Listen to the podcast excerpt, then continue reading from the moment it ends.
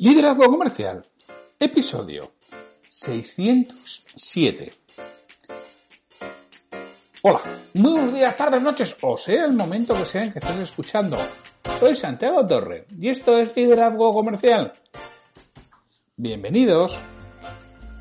Ya sabes que este es el podcast que tienes de lunes a viernes, con episodios que hablan fundamentalmente de liderar y vender y que están pensados para que cualquier persona que esté al frente de un equipo, un director comercial, un propietario de empresa, crezca profesionalmente y haga crecer las personas que están a su alrededor, con lo cual mejora la productividad, es decir, consiga mejores resultados a menor esfuerzo.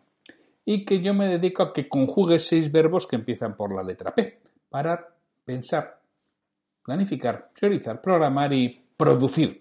Y que con cada persona hago cosas distintas porque hay personas que necesitan uno de esos verbos y otros necesitan otro. Y alguno igual necesita hasta otra séptima P, que es perseguir, que te persigo para que lo, para que lo hagas. Y que lo hago y que lo realizo siempre con procesos estructurados y organizados desde el principio en el que vamos siguiendo paso a paso una hoja de ruta, un camino a recorrer. Es lo que vamos haciendo, aunque indudablemente puede haber variaciones, claro que sí y además las, las suele haber. Ya sabes que si quieres valorar tu caso particular, tu caso personal, me tienes en santiago arroba santiagotorre.com y lo veremos. Y si quieres formación de calidad para tu equipo comercial, también contáctame y hablamos cómo podemos formar a tu equipo comercial. Que, por cierto, si estás por la zona del norte de España, a partir del 6 de abril comienzo una nueva edición presencial del programa Vendedor, con mayúsculas, en donde vamos a ayudar a alguien que se dedica al mundo de la venta de la A a la, C, a la Z a que pase por un montón de aspectos diferentes, además con sesiones individuales para que dé un salto de calidad en su cualificación profesional. Si quieres más información, mira, te puedes bajar en santiagotorre.com barra vendedor. Y ahí tendrás la información de este programa que arrancamos el 6 de abril. Porque hoy es el martes, 9 de marzo de 2021. Y los martes es el día que hablamos de ventas. Hoy vamos a hablar de la matriz de ventaja competitiva.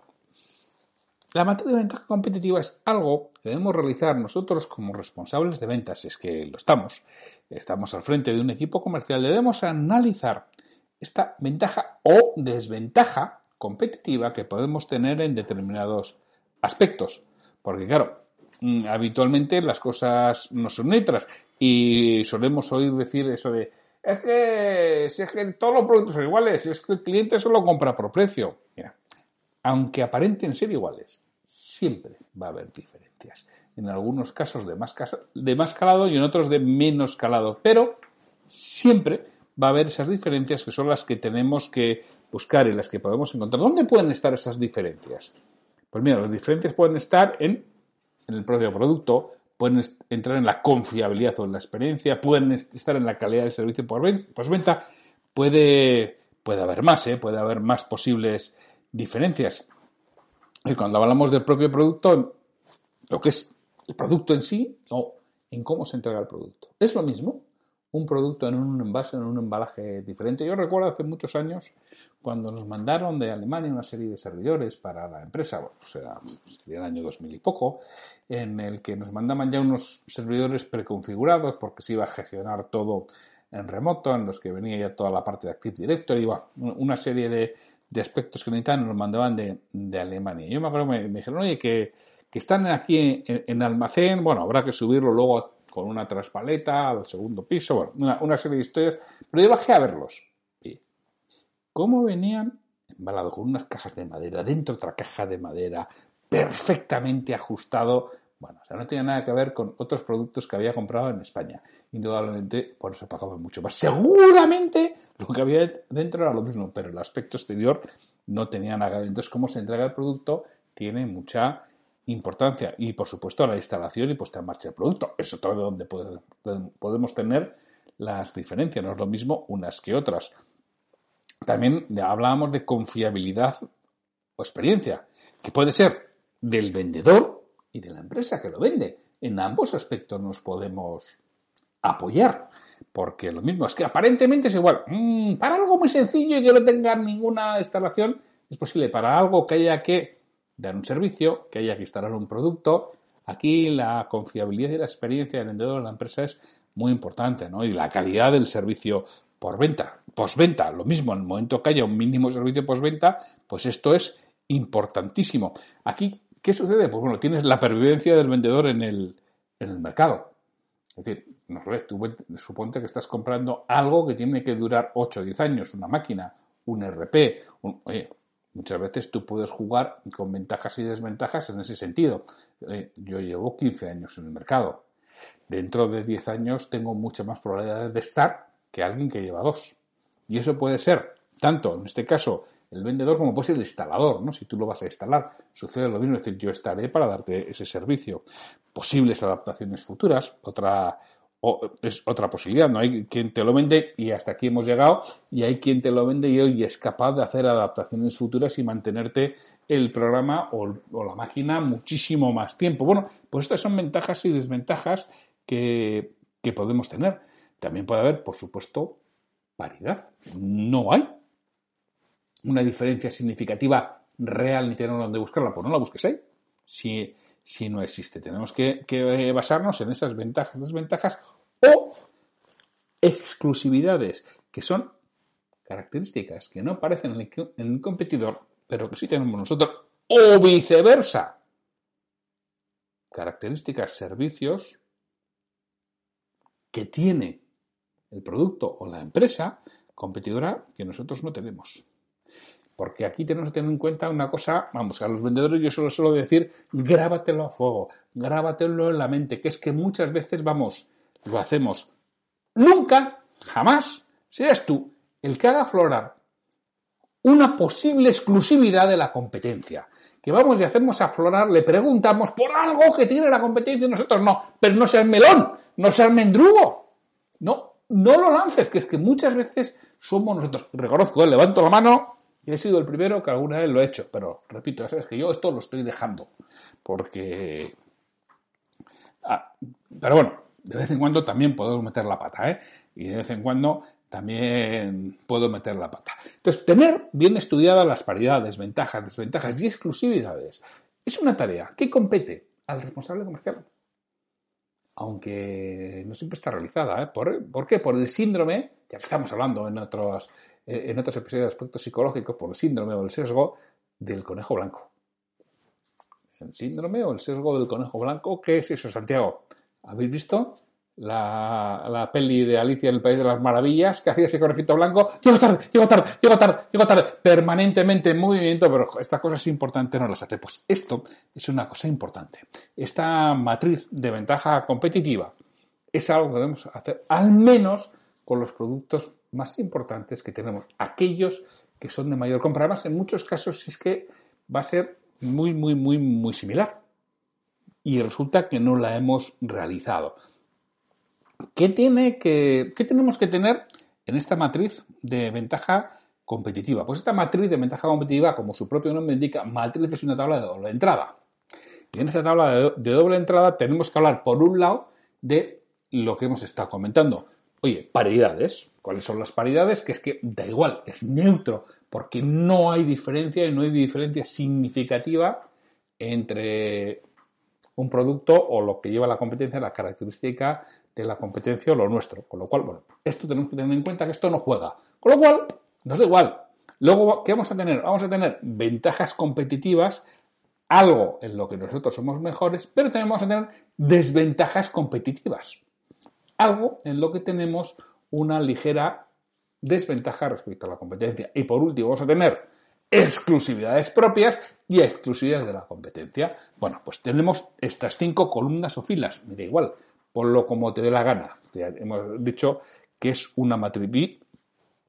Si yo lo pongo, por ejemplo, en columnas, ¿no? Pongo una columna que digo exclusividad de la competencia, desventaja competitiva, paridades, ventaja competitiva y exclusividad propia. Bueno, empezando de lo más desfavorable a lo más favorable. Entonces, ¿qué tengo que tener en filas? Yo, por ejemplo, os digo, en filas estaría bueno que tengas concepto, importancia en la decisión de compra, a qué tipo de cliente le interesa, beneficios para ese tipo de cliente, preguntas indirectas para averiguar si le importa o no ese concepto, preguntas a evitar y preguntas a buscar. Cuando yo tengo todo esto en esa matriz, es fácil transmitir a mis vendedores, puedo hacer argumentarios de venta, puedo hacer formaciones y entrenamientos en venta, que es que muchas veces nos olvidamos cuando yo pregunto a los vendedores y a los responsables comerciales, oye, ¿es importante entrenar para, para ser mejor? Pues alguno te mira y lo ve muy claro cuando estamos hablando de deportistas. Claro, indudablemente, si yo no entreno no puedo ser mejor. Los deportistas entrenan y entrenan muchísimo, entrenan mucho más que compiten. Incluso los tenistas que compiten muchas horas en la pista, bueno, pues entrenan muchas más horas de, las que están compitiendo. Y es esencial, porque tú al final compites tal y como entrenas. Y, esos golpes o esas jugadas que quizá no te atrevas a hacer en, competición, los haces en entrenamiento y al final acabas adquiriendo la habilidad y la destreza para hacerlo en competición. Y cuando preguntas a los vendedores, oye, ¿y tú cuándo entrenas? ¡Uh! Yo todos los días, todos los días delante del cliente. Digo, campeón, eso no es entrenar, eso es competir. Y no se compite igual que se entrena.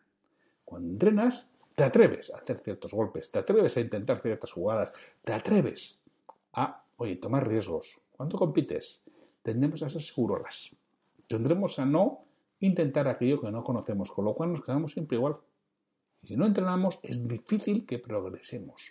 Muy, muy, muy difícil, con lo cual debemos entrenar. Y entrenar delante del cliente no suele ser la mejor alternativa. Sí es cierto que en determinadas ocasiones, cuando la venta está perdida, cuando no vas a conseguir, cuando el cliente no te da igual, bueno, en esos momentos es cuando puedes entrenar y estás compitiendo y entrenando. Bueno, puede ser, pero son excepciones. Pero realmente tengo que entrenar a mi equipo de ventas. Y esta matriz de ventaja competitiva es una de las cosas esenciales y muy importantes para entrenar a mi equipo de ventas.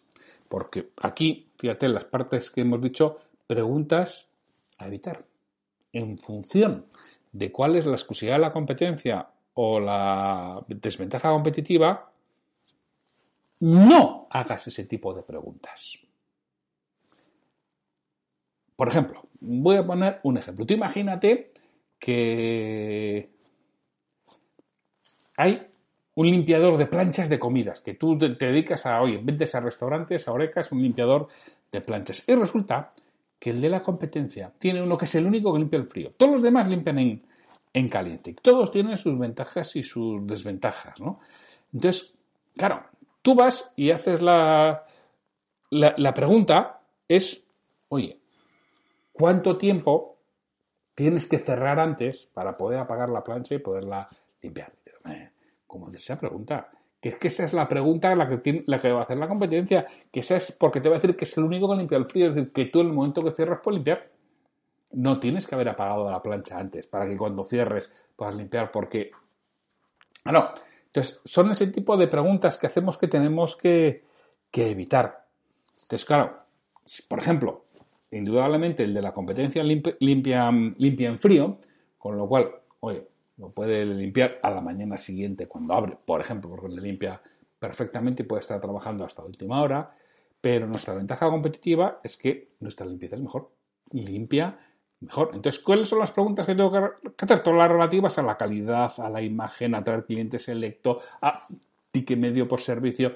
Todas son las que son las que tengo que realizar. Ahí me tengo que centrar porque voy a tener una mejor limpieza, una mejor limpieza de producto, una mejor limpieza de plancha, estéticamente mucho más atractiva.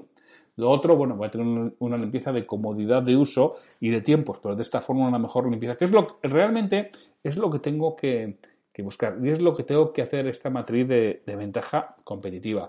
Y repito, vamos a centrarnos sobre todo en nuestras ventajas y nuestras exclusividades, pero no debemos olvidar que hay otros en el mercado que también tienen ventajas sobre nosotros y tienen exclusividades sobre nosotros, que no estamos solos en el, mundo y tenemos que buscarlo, porque es que es de lo que tenemos que hablar o no hablar, lo que tenemos que evitar o hacia donde tenemos que, centrar, porque con eso veré el tipo de cliente que le interesa. Por ejemplo, aquí le interesa que estábamos hablando de esto, que la limpieza sea en frío.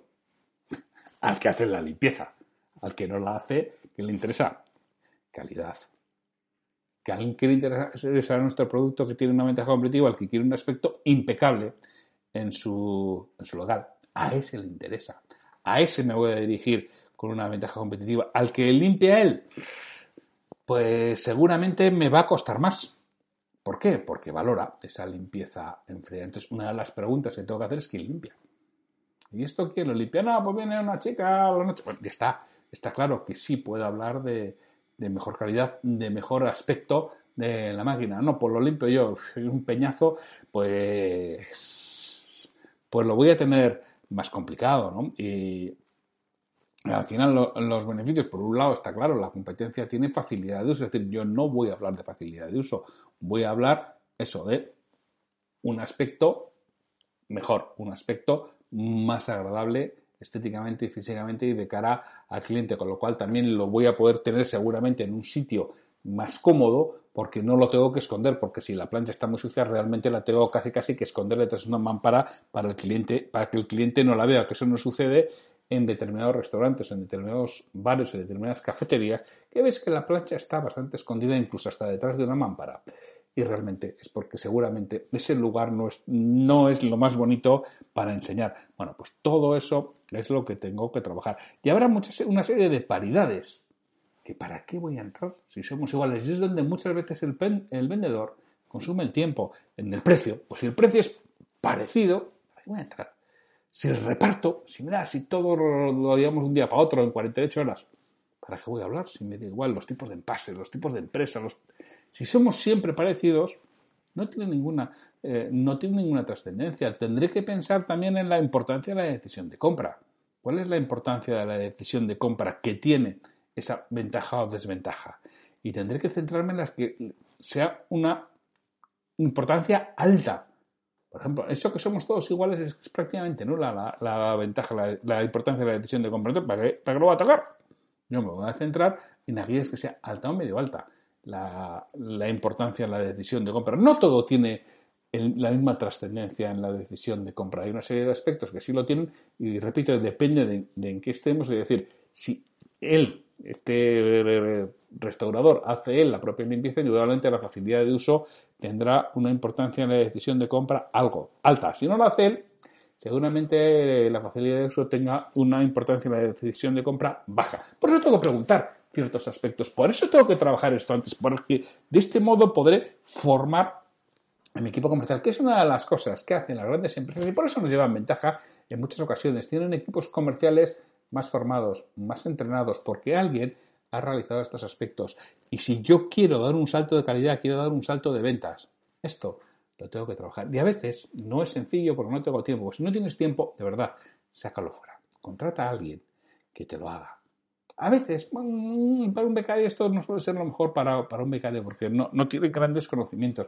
Pero sácalo, si es que con pequeñas inversiones, con alguien que te haga una pequeña consultoría de este estilo, vas a obtener muchísimas ventajas. Lo vas a rentabilizar. Nada que, nada que hagan medio docena de ventas, habitualmente estas cosas se rentabilizan. Y te lo puede hacer alguien. No es que no conoce mi producto ni mi mercado, haga contigo. Es decir, se sienta contigo, te pregunte y lo va haciendo. Si es que en uno o dos días en tu empresa seguramente te haga todas las matrices de ventaja, todas, te haga unas cuantas matrices de ventaja competitiva, es decir, por costes muy, muy, muy eh, ajustados, eh, tienes este trabajo hecho, si no lo quieres hacer tú, si no lo puedes hacer tú, y realmente luego formar y entrenar a tu equipo comercial, merece la pena porque lo va a rentabilizar inmediatamente. Y son cosas que, repito, eh, como responsables comerciales no hacemos muchas veces por ese síndrome del, colegio, del conejo blanco. No tengo tiempo, no tengo tiempo, no tengo tiempo. Entonces, si no tienes tiempo, no vas a crecer. Y si no quieres crecer, si quieres quedarte igual, ya está, no, no hagas nada. Ahora, si realmente quieres crecer, no necesitas crecer, necesitas vender más, no necesitas vender mejor. Este tipo de aspectos son esenciales. Esta matriz de ventaja competitiva para realizarlo en, repito, no hace falta que sea en todos los productos, es en los que realmente te está esperando. Es en los 5, 6, 8, 10 productos, 15 productos que son los esenciales. La regla de Pareto del 80 a 20, este 20% de productos que realmente merecen la pena trabajarlo es donde lo tienes que realizar y no en todos los que puedes llegar a tener. Bueno, pues espero que te haya generado una cierta inquietud con esta materia la ventaja competitiva, que es uno de los aspectos clave en las pequeñas empresas porque no se tienen las medianas, las grandes lo suelen tener, pero las pequeñas no. Y esta es una de las diferencias en las que hay que trabajar. Bueno, pues sin mucho más, no me enrollo, que mañana tendremos un nuevo episodio del liderazgo comercial, que ya sabéis que es el día del escuchante. Así que mañana seguramente tengamos un episodio de preguntas y respuestas. Sin mucho más, hasta mañana.